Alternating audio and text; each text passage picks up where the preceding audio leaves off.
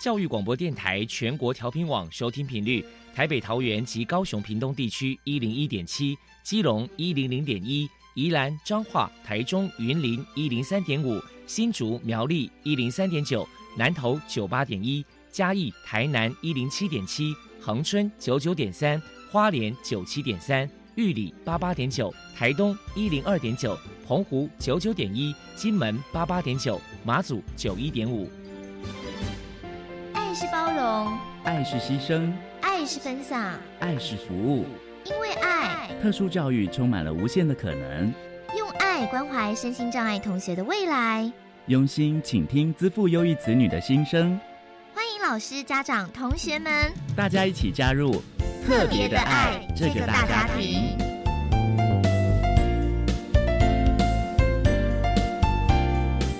本节目由教育部学生事务及特殊教育司指导，国立教育广播电台监制。欢迎收听。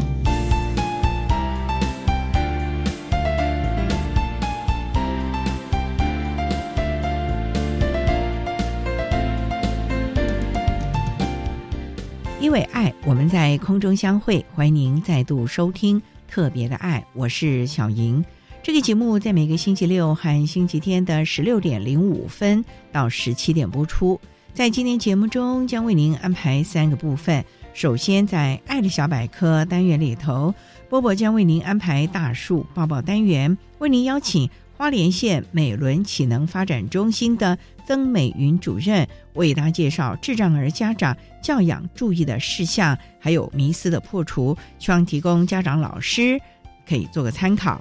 另外，今天的主题专访为你安排的是“爱的随身听”。为您邀请国立屏东大学特殊教育学系的教授，也是国立屏东大学大武山学院的副院长黄玉芝黄教授，为大家说明生活的能力，谈智能障碍学生高中后如何顺利接轨社会、自立生活的研究案，希望提供家长、老师还有同学们可以做参考。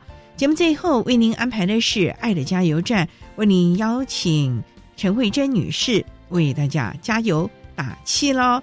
好，那么开始为您进行今天特别的爱的第一部分，由波波为大家安排大树抱抱单元。大树抱抱，特殊儿的父母辛苦喽！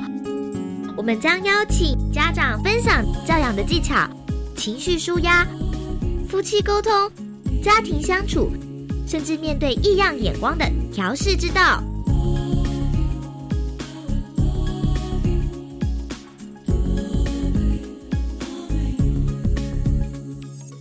Hello，大家好，我是 Bobo。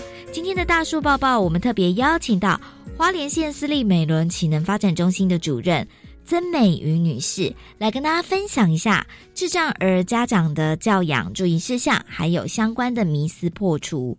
首先呢，我们先请主任来分享一下，如果说家里面有智能障碍的小孩，身为父母在教养上到底该注意哪一些事情呢？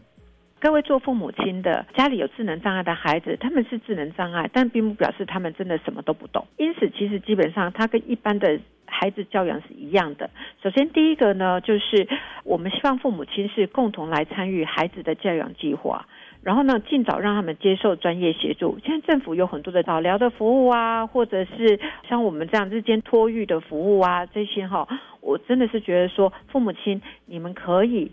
不管是跟学校老师、政府机构，或者是来咨询我们相对的教养的部分，但是请不要缺席这样子。第二个，家里有智能障碍的孩子，父母经常都会觉得很愧疚，仿佛自己欠了他们，好像在生育的过程中，因为自己哪里没做好，对不起孩子。千万不要有这种想法，因为孩子生成这样，不是我们造成的。我们没有人愿意，因此常常会因为愧疚感而放纵孩子的行为，对他们的行为都觉得说，那孩子就这样了，那我们为什么还要再限制他这么多呢？孩子又不是故意的，这样子都是帮他们找一个理由跟借口，或者是说，另外有一种替代性行为，就是不断的喂食他们，因为我们都很清楚。比较年龄低的孩子呢，就是幼年的孩子，他们会用吃东西来满足他所有的基本的生理需求。可是孩子们的吃还是应该要有一定的控制性的，而不能够不断的喂食、喂食、喂食。他们想吃什么就给他们吃什么。所以我们这边常碰到的就是父母亲的这种弥补，而造成孩子的过量进食。第三个，智能障碍的孩子还是有学习能力的。即使他们的心智年龄可能被评定为重度或极重度，然后可能差不多是在两三岁，可是两三岁的孩子还是可以被教育去懂得什么叫规矩，尤其是必须要学习跟别人相处的礼貌。然后第四个呢，我们就是希望父母亲可能要有一个很重要的自我的想法，是说真的障碍孩子会长大，身体会老化，他们在你的眼里永远都是两三岁、五六岁。可是事实上，他们身体长大，他们的需求性就会有不一样的需要，因此我们必须要与时俱进，不能老是用“哎，他就是小孩，他就是小孩，他以前就是这样，现在怎么会变成哪样？”他们的身体会老化，体力会衰弱的。然后呢，第五个呢，就是有一个非常重要的一点，就是家里有智能障碍的孩子，相对他应该也有兄弟姐妹。如果他有兄弟姐妹的话，我们应该要教导的是，这些兄弟姐妹要尊重这个不一样的孩子，千万不要剥夺了他们彼此之间相处的感情跟相处之间的权利。还有一点，千万不要再告诉正常的孩子，跟他们说，你不用为你这个兄弟姐妹负责。那自然而然，这些正常的孩子们会觉得这个智能障碍的孩子对他们来说是一个负担。但是我相信，我们这边有很多的孩子。父母亲也都在教育他们，是说这个是你的兄弟姐妹，是你的哥哥，是你的弟弟哦，你要去好好的关心他。我相信他们一定也会知道，是说亲情血脉其实是在平常当中所建立起来的。接下来，我们请您破除一下一般大众对于智能障碍者有哪一些错误迷思。这个部分来讲，我把重点放在两个部分。第一个，我父母亲因为可能不是很了解孩子们的思考逻辑跟表达上，因为我们的孩子常常都会把别人说的话当做自己想的事情。或者把别人告诉我的东西，然后又在省略了有一些他们的思考逻辑的中间的程序，所以他们所表达的东西、所说的东西可能会跟实际上有所落差。有时候父母亲就会认为说，孩子常常会说谎，基本上并不是如此的。我来举例说明一下，我曾经有个孩子呢，期待爸爸带他出去，我们就会问他说，希望爸爸带你去哪里呀？然后因为这两天呢，我们就。有吃牛肉面，然后我们就会说，哎，你既然喜欢吃牛肉面，你要不要叫爸爸带你去吃牛肉面啊？结果呢，孩子跟爸爸说的是说，啊，爸爸带我去吃牛肉面。孩子呢，就又跟姑姑说，爸爸喜欢吃牛肉面，带我去吃牛肉面。听到那整个循环下来，发现好像完全都不是这样，对不对？然后爸爸跟家里其他的家属都会认为说，爸爸就不吃牛肉面，然后爸爸也没带你去吃过牛肉面，啊，你怎么这样说呢？那你在说谎。结果后来我们跟家长沟通了一下，发现原来真的不是这样，所以。孩子们如果说了一些你觉得很奇怪的话，你要慢慢有耐心的去听他说怎么样，然后才能够知道。第二个，有些父母亲会觉得说，我们智能障碍孩子是有孤独行为的，尤其是针对自闭症的孩子，他们都认为说孩子的是孤独行为是不可以改变的，但事实上不是如此的。这些孩子们他们的孤独行为不是不能改变，而是必须要有方法循序渐进的让他接受改变。而且会因时因地因人做不同的改变，所以有的时候我们家长在跟我们沟通说：“哎，孩子们喜欢哪个老师，然后他就一定要跟着那个老师。然后他从以前呢就在哪个班级，他就一定要在那个班级。可是事实上，经过我们这里所有的老师跟孩子们相处以后，都知道孩子的状况应该怎么样循序渐进，让他接受新的行为或新的一些教育的时候。”父母亲反而会比孩子更焦虑。最后，主任，您这边可能还有什么样的想法想要传达的呢？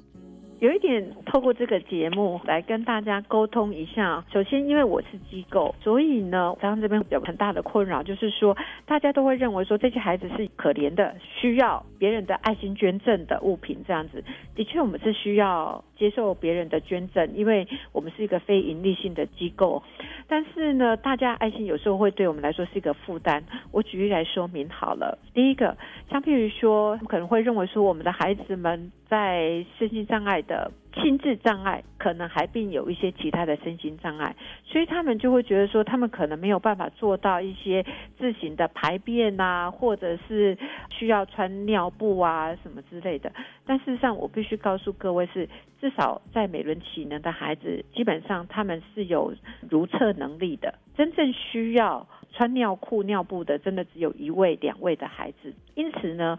常常有很多的善心人士，他们就会觉得说，那我要做善心，不好意思跟我们联络，就直接把东西寄过来的，会收到许多的文具啊、尿布啊，还有就是米啊这些，甚至于有一些衣服。那我们是想呼吁一下，是说我们也不想让各位的爱心、善心被浪费了，所以如果你们有什么样子的。想要捐赠的话，是不是可以直接打电话来跟我们商量一下？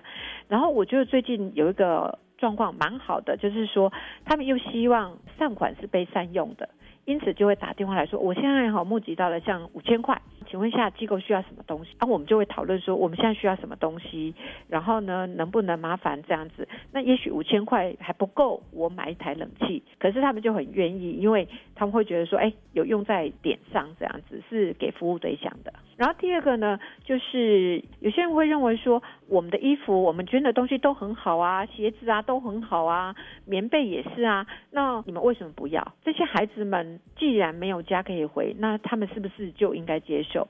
那我们现在必须要跟大家说明一点是说，其实孩子住在这里，他们还是有基本上的想望、需求跟人权的。所以我们的政策很简单，孩子可以选择他们喜欢的牙膏的口味、喜欢的牙刷的形式、颜色，甚至于说他们连洗发精、沐浴乳啊、身上穿的衣服，我们都是希望是孩子们喜欢、想要的。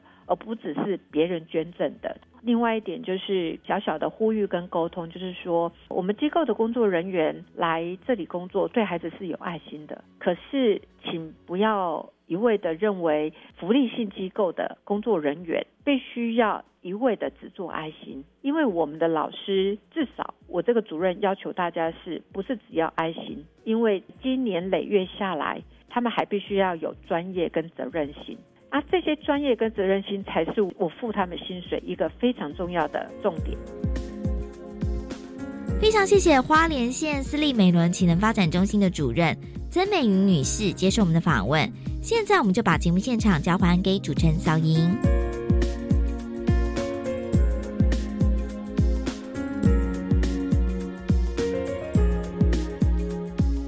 谢花莲县美伦启能发展中心的曾美云主任。以及波波为大家介绍了智障儿家长教养注意的事项，还有迷思的破除，希望提供家长老师可以做参考。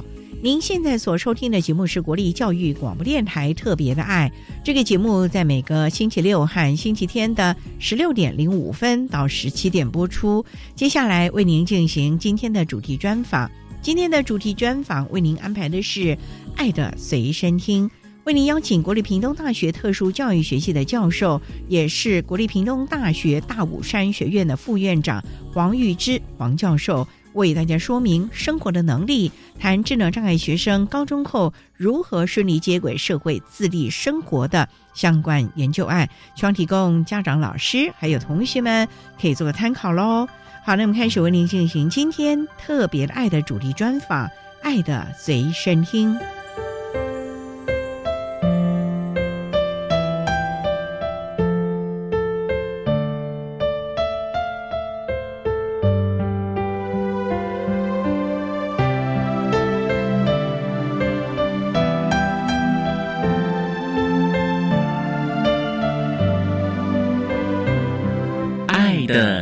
随身听。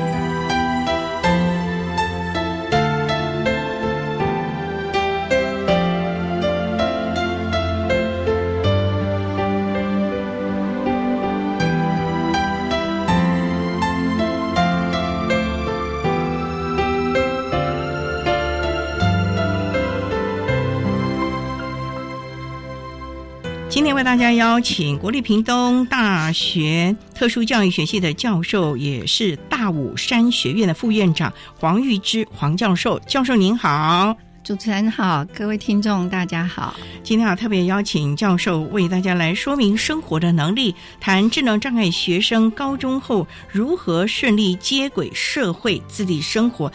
刚才我们介绍教授，您是特教系的教授，可是又是大武山学院，请问这个是为我们特教的孩子开的一个学院吗？不是，这是我们学校第六个学院哈，第就是第六个对，就是大武山学院原来是通识教育中心，我们把通识教育中心扩增成为共同教育、博雅教育中心，还有一个跨领域学分学程中心，再加上社会实践局永续发展中心。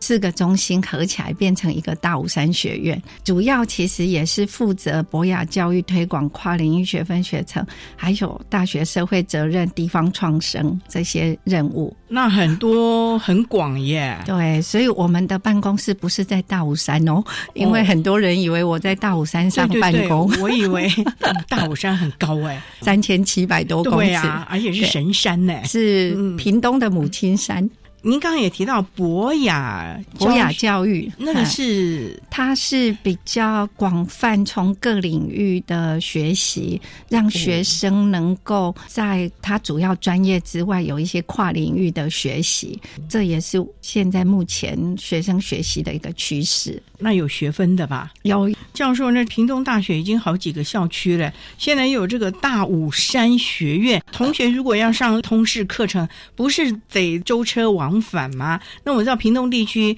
公共运输也不是很方便，同学可能到骑车啊、骑开车、脚踏车。脚踏车啊。对，我们现在三个校区，一个是民生，一个是林生，另外一个是平商，就是原来的屏东商业技术学院。所以我们整并以后，就三个校区在屏东市。我们大武山学院现在在平商校区，所以学生有一些共同教育或博雅教育课程，他们可能就会跨校区，然后有 T bike 可以骑，或者有些学生自己骑摩托车。屏东大学的孩子，大部分是屏东地区还是全台各地都有哦？百分之七十几是嘉义以南来的学生，大部分都住校了。对学校为学生建制的宿舍非常用心。而且听说校园好大，我曾经有访问过我们资源教室的老师啊，对对他就说呢，简直的那个辽阔，尤其有这个自闭症或者是情障的孩子来这个地方，那真是一个非常怡情养性，可以让他情绪稳定的一个好校园呢。啊，我们三个校区校园的绿色植物非常多，建制的非常漂亮，屏东大学的孩子有福了啊！嗯，很幸福。我们知道教授您最近啊有一个智能障碍学生高中后继续教育自立生活方案这个计划啊，能不能为他说明怎么会有这样一个计划呢？在一零八学年度要写计划的时候，就发现智能障碍学生有一千三百九十四名在大学。在大学、啊、对哦，那我们教育部学特司也注意到，智能障碍孩子在大学里面，其实最困难的还是学业适应的问题，另外还有一些人际关系适应有比较多的困难。可是有一些研究发现，其实他们到大学，社会参与变多了，生活经验也更广了。所以学特斯就在想如何在这中间取得平衡，因为很多人可能会认为说智能障碍孩子不应该去读大学，有些也觉得说读大学也是另外一种生活的经验。对呀、所以怎么在这两者之间取得平衡？我很感谢教育部学特斯提供了一些经费，让我们能够成立全台唯一智能障碍学生高中后继续教育的智力生活专班的实验班。这个专班大概多久了？三年、两年？呃，我们在一零九年一月开始计划，三月核定以后就开始筹募招生、宣传，确定后我们规划三个学期的课程。应该也颇有成效了。对所以我们今天特别请教授为大家来说明。那我们稍待哦，再请国立屏东大学特教系的教授，也是大武山学院的副院长黄玉芝黄教授，再为大家说明智能障碍学生高中后如何顺利接轨社会自立生活的相关资讯。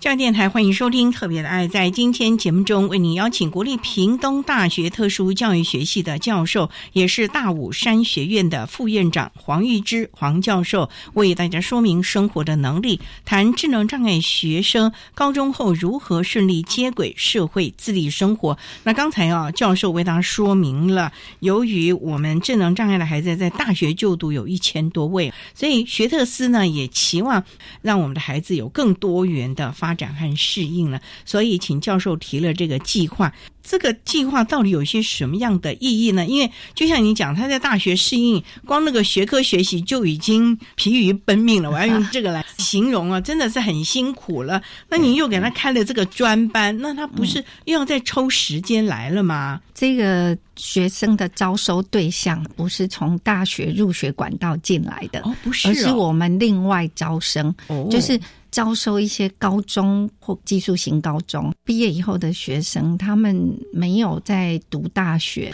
我们就想如何让他们能够体验大学生活，但是又不拿学位，而是设计以他自己的需求培养未来。在职场上的一些先辈技能具备以后，慢慢转衔去适应社会生活，能够独立自主。所以这个不是一个职业训练班了。我们把它称作自立生活，就是将来他不仅对自己的独立生活，或者是就业的技能啦，对自我的了解、自我决策、自我倡议这一块能够更精进。所以我们设这一个班的目的啊，最主要就是让他未来能够比较顺利的转衔到社会环境。我们也知道父母都会终老嘛，对，他如果更独立的话，父母是更放心。父母们真的是非常的担心啊，嗯就生怕自己将来没办法照顾孩子了。不过，那教授，您说他是技术型高中的孩子，也就是过往我们所谓的综合职能科的孩子吗？对一些高中职的资源班，或者是呃种植科种植科毕业的学生，他们没有读大学嘛，嗯有些可能在家帮忙啦，或者是去一些社服的照顾单位，我们就想说如何让他能够参与大学生活，有不一样的视野。有没有规定年龄啊？有有有，我们因为还蛮希望他们是跟大学生能够互动，在一个融合教育的环境，所以我们也希望年纪也不要太长，所以我们当时招收是十八到二十五岁，主要障碍是智能障碍，但是有一些他有兼具自闭特质的啦，但是他又有智力的问题，我们还是会收。当时我们有定一些基本的条件。因为我们第一次实验嘛，所以希望他是住高平地区，因为他不要住宿，因为住宿还需要有一些管理嘛，哦那我们人力也不够。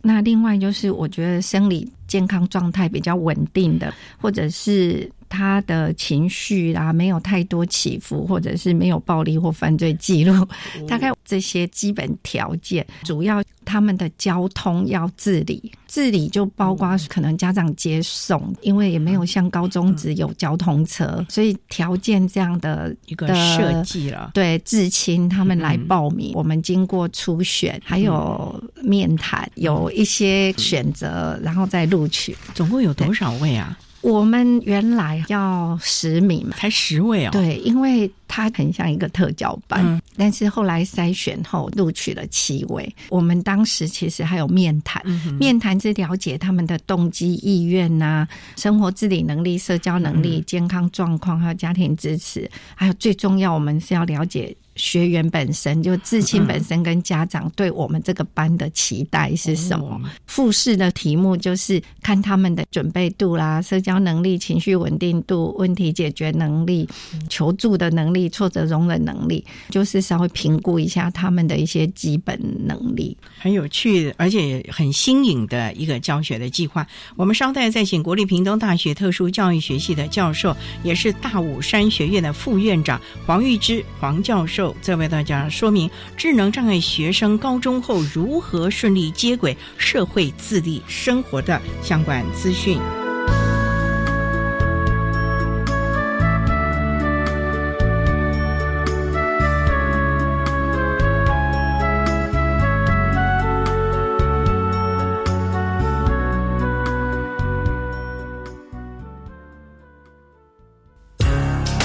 听众朋友们，大家好，我是 DJ 罗小 Q，欢迎大家在每周一到周五的下午两点零五分到三点钟准时的锁定教育广播电台音乐二三室。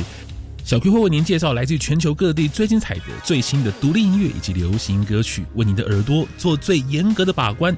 让我们一起用音乐来 Open Your Mind。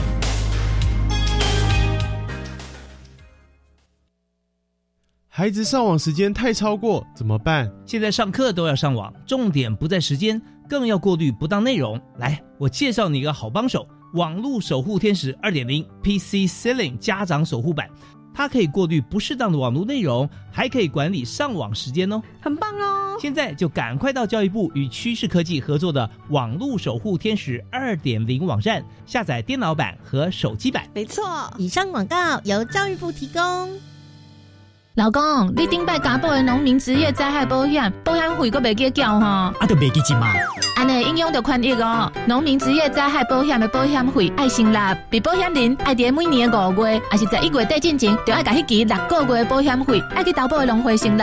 若是无伫期限内缴钱，会当有三十天的宽限期。若是超过的宽限期间，共款无缴，安尼资格哦，就会为六月一号，也是十二月一号起就取消哦。会记诶，紧去立哈。以上是罗淡波罗港保险。公格，管那么的水，落嘎西木啊！大家好，我们是欧开合唱团。您现在收听的是教育电台。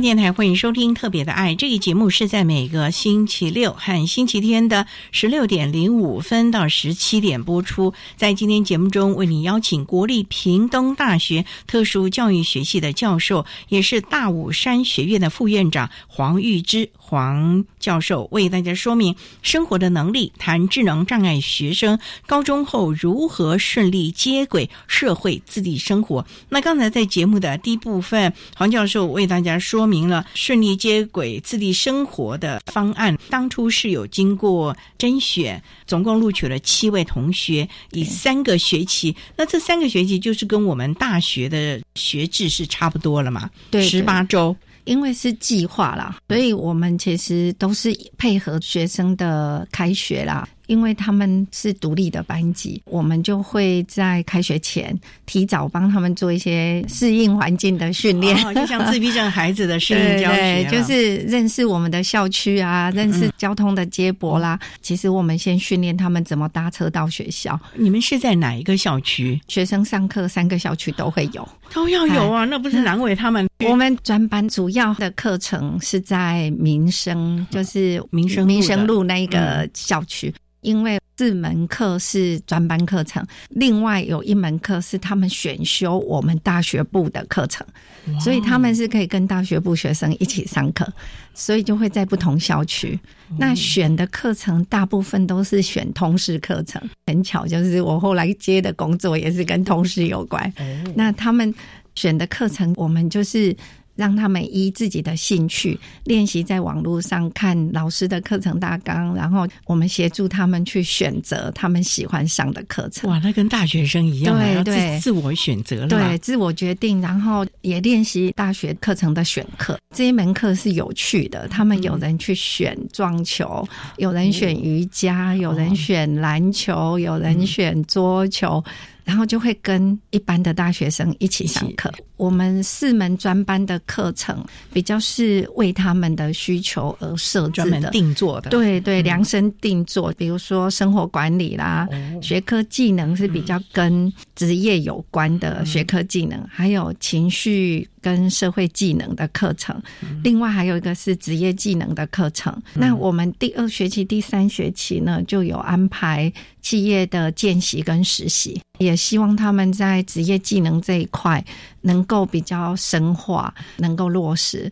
所以很多的课程都是搭配他未来生活的准备，包括生活管理课程里面，我们有教他们应试工作的时候要怎么穿着啦，然后平常的健康维护啦，金钱的管理、记账啦。还有怎么利用网络搜寻一些职业的网站，甚至教他们如何用现在的那种外送服务的敷喷打怎么订。结果他们就常常订饮料，我们就想说，哇，有些技能学会以后带来的另外一些困扰啊，就是喝太多饮料，血糖就变高。然后健康管理又是我们课程的重点，还有像交通的使用、大众运输系统的使用，这些都是在我们课程里面。蛮重要的一些重点，那属于生活管理的部分。对，生活管理、职业技巧或者是社会情绪的部分啊，我觉得他们在大学的阶段都会对异性好奇。对，所以我们还有邀请至亲有交往成功的来跟他们做经验分享。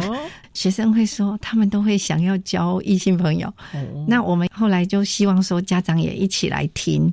比较正向的方式来面对孩子在青少年时期要有的一些社交活动，也希望这些社交技能，他们未来在职场上需要的，我们也在课程里面做一些演练啊训练。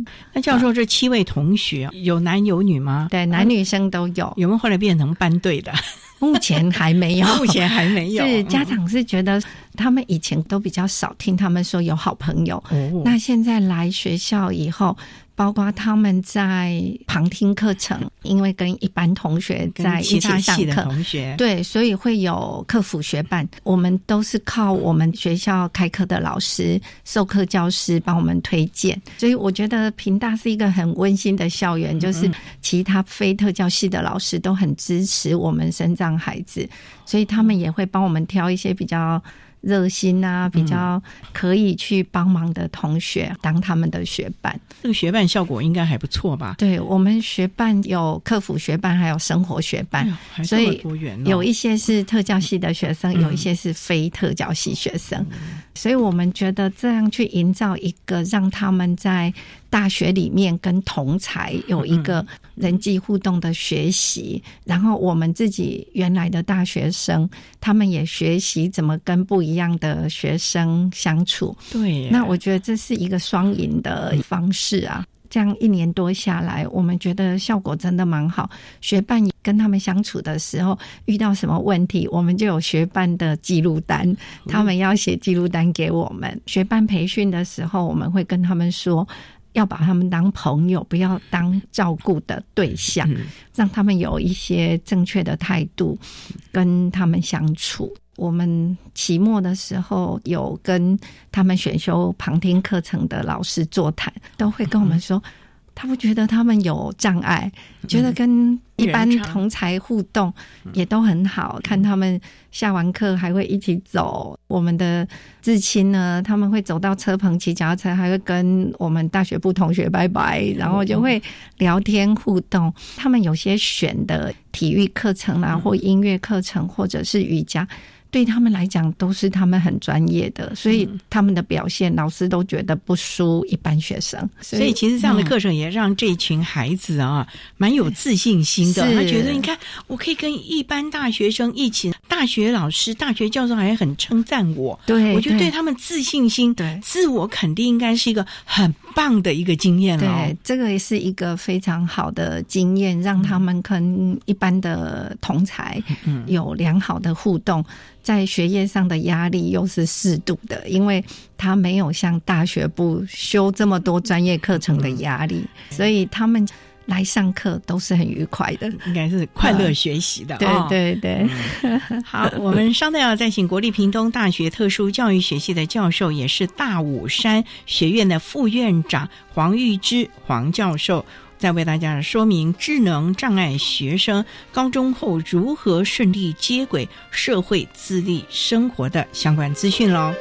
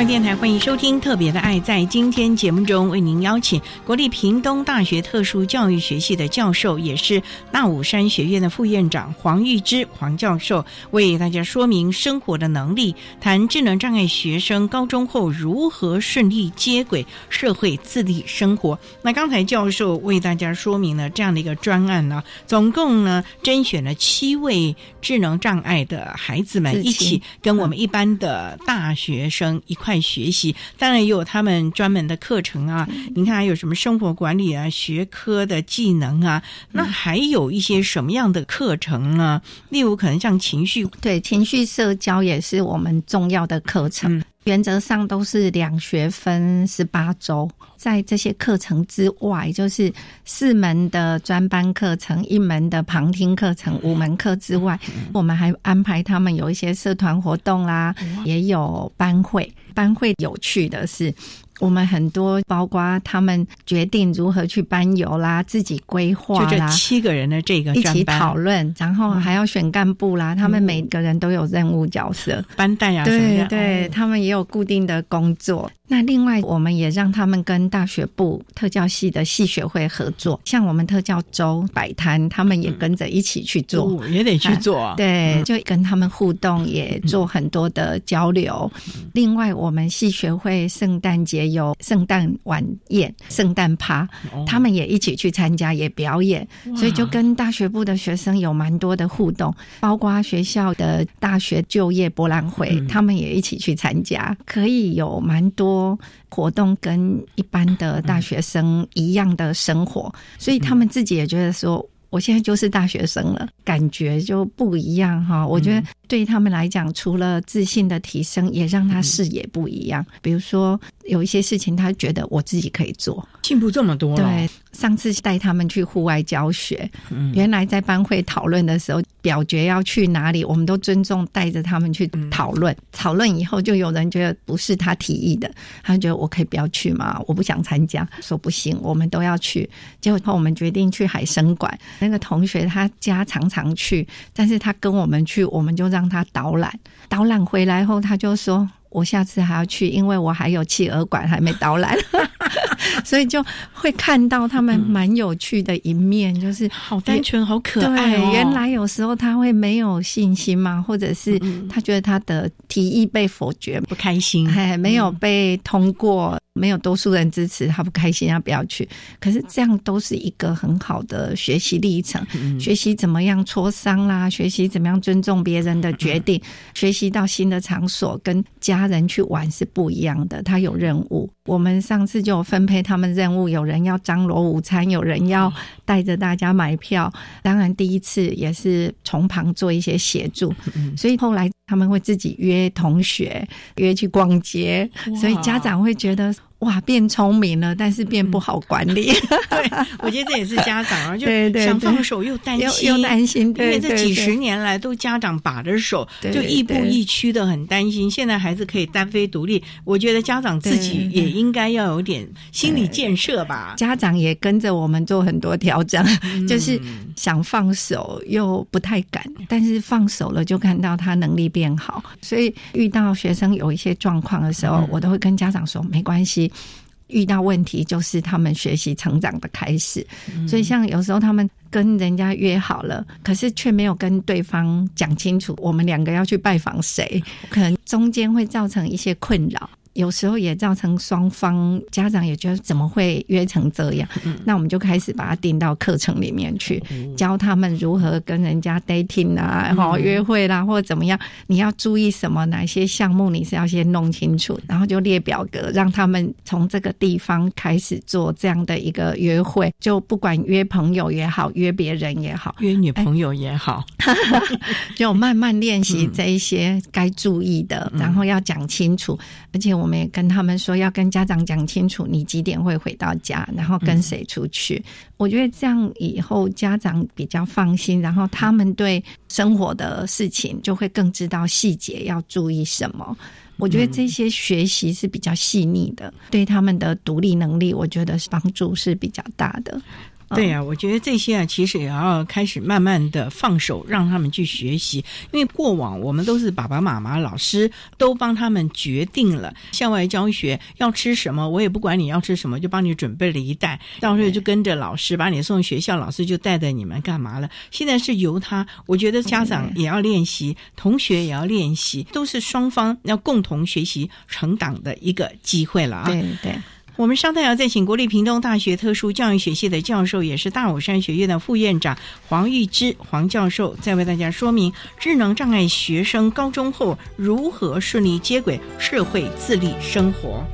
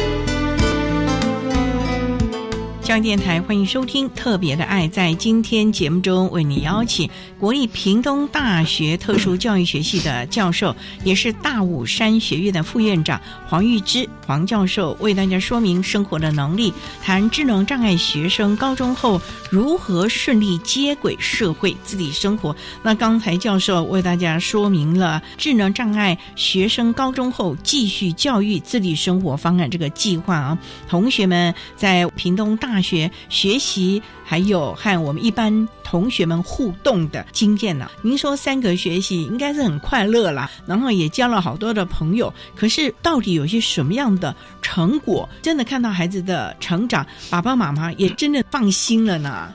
我想，其中最明显的就是他们自行搭车上下学，以前都不会哦。有些以前是没有自己搭车出门的经验，所以像我们有一个糖宝宝。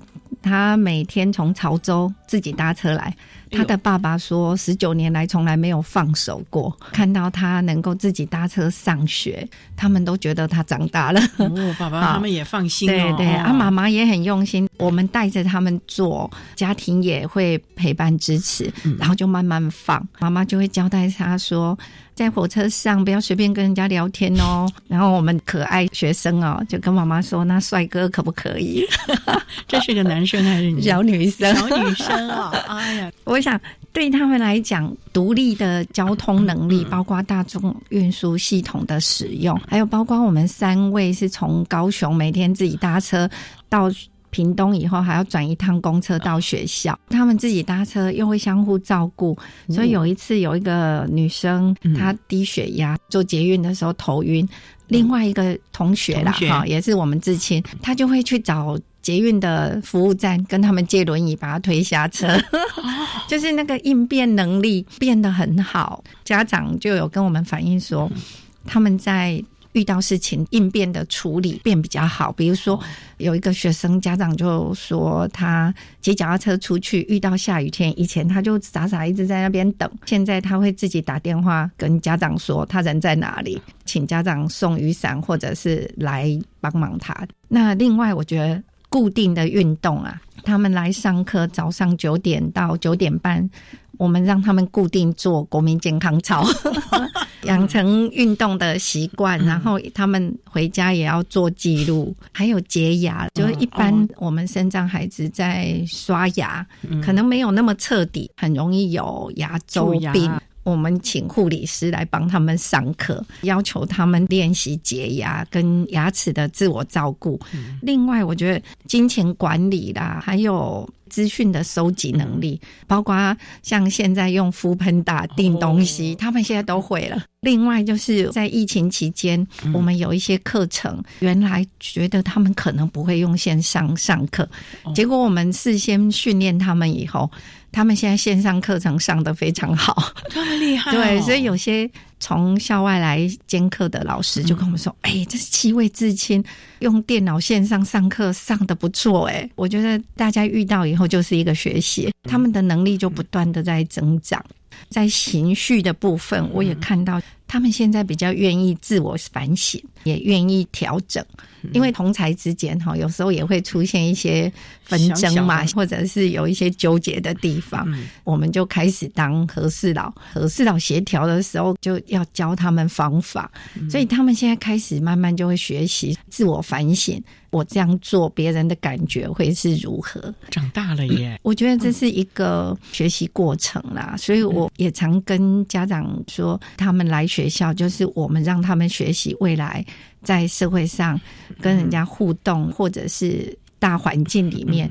他要学习怎么去适应的一些能力，所以如果出现了问题，我们就把它当成学习的开始。不过，教授，您这三个学期哦，才能七位同学一起来参与这样的方案计划。其实这些能力，在我们想，也是一般的孩子可能从小啊就要开始学习的。那其实，在我们不管是过往的特教班或者是特教学校，这些能力也是都在他的 IEP 当中。中的对，所以教授，你这一份是不是可以变成了一种 data，将来放到各级像综合职能科啊、特教学校或者是特教班呢，就有目标化的。除了我们过去 IEP 之外，对，那其实轻重缓急都应该要有一个制度了吧？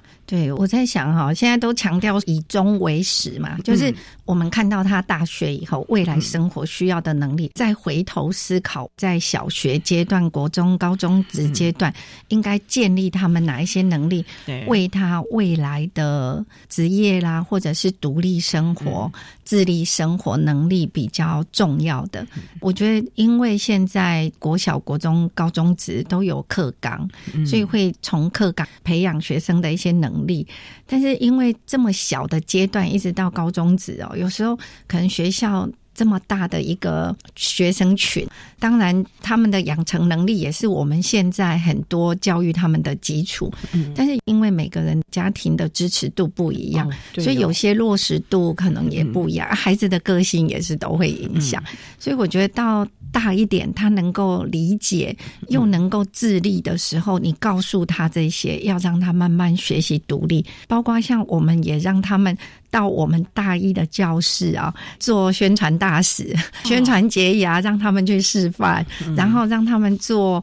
自我倡议，这些都是透过我们系上张如英教授、陈立元教授跟我一起做这个计划，所以也很感谢他们一起规划课程、一起执行。另外，也邀请了屏东特教学校，还有屏东的救辅员来支援我们一些课程。这样的课程其实授课的老师都是很专业的，那我们提供给他们就是希望。能针对他们的需求，真的是很个别化，所以我们每学期都有开 ISP 会议，包括 ISP 会议，他也是自己要参加。哇，自我倡议对他要告诉我们他的兴趣，他未来职业兴趣，所以慢慢这样磨哈，他们就开始想我的兴趣是什么，我想要做什么。这三个学期下来，教授我看到这些孩子好大的进步了，你也很开心吧？我们最大成就感就是看到他们的进步，还有家长对这个方案的肯定啊。我们这个计划里面也有一些咨询委员，也很感谢高师大林真平教授，还有台东大学的林佩如教授，之前台南大学的林淑文教授也是我们咨询委员，他们也会固定跟我们开会，所以其实背后有一群支持的人，专业的，对大家共同来为这个方案努力。我想这个是大家共同。执行的成果，还有包括我们屏东大学的行政上给予很大的支持，因为这个班是放在推广教育啦，推广。教育是教务处底下的推广教育中心，教务长也非常支持，很感谢学校行政上整个是支持这个方案，所以我们在推动上就比较顺利。其实啊，一个方案能不能够成功啊，真的除了主事者之外呢，其实相关的行政，甚至于参与的专家学者啊，大家应该是一起来努力的。很高兴能够看到这样的一个自立生活方案成功啊！我们也期望这样的一个方案到全国各级学校可以好好的推行啦。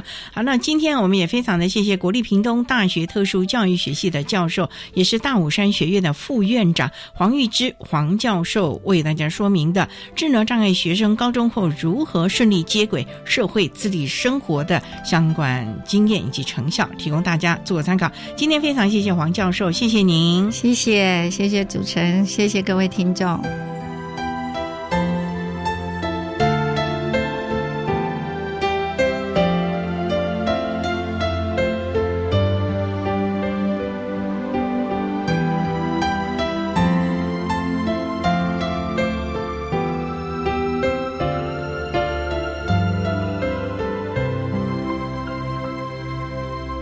谢谢国立屏东大学特殊教育学系的教授，也是国立屏东大学大武山学院的副院长黄玉芝黄教授，为大家说明了智能障碍学生高中后如何顺利接轨社会自立生活的研究案，提供大家可以了解了。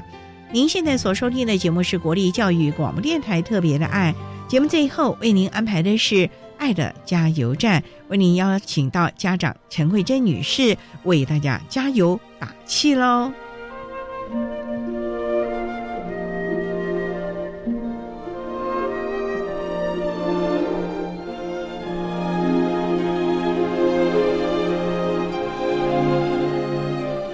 爱的加油站。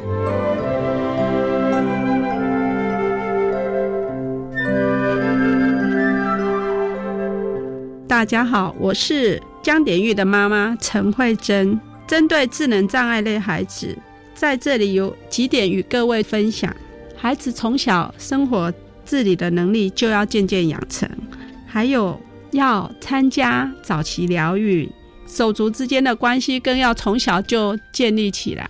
譬如可以参加一些家长团体呀，天使星协会就是一个很好的支持，还可以参加。各个协会，因为协会开的课程不止孩子可以上课，家长们也会彼此得到支持，有很多讯息可以互相学习。譬如我在家长之中，让我渐渐知道可以让孩子参与职能治疗、物理治疗、语言治疗、音乐治疗、艺术治疗，还有自然医学这一块，就可以多方面依自己的。时间能力上，给孩子做更多的尝试，从中知道孩子的优势是什么。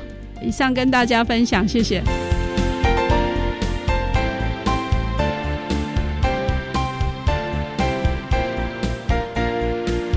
天节目就为您进行到这了，感谢您的收听。在明天节目中，为您邀请家长陈慧珍女士为大家分享多元的启发试探，谈高中教育阶段智能障碍学生亲子教养以及亲师合作的经验，希望提供家长老师可以做参考喽。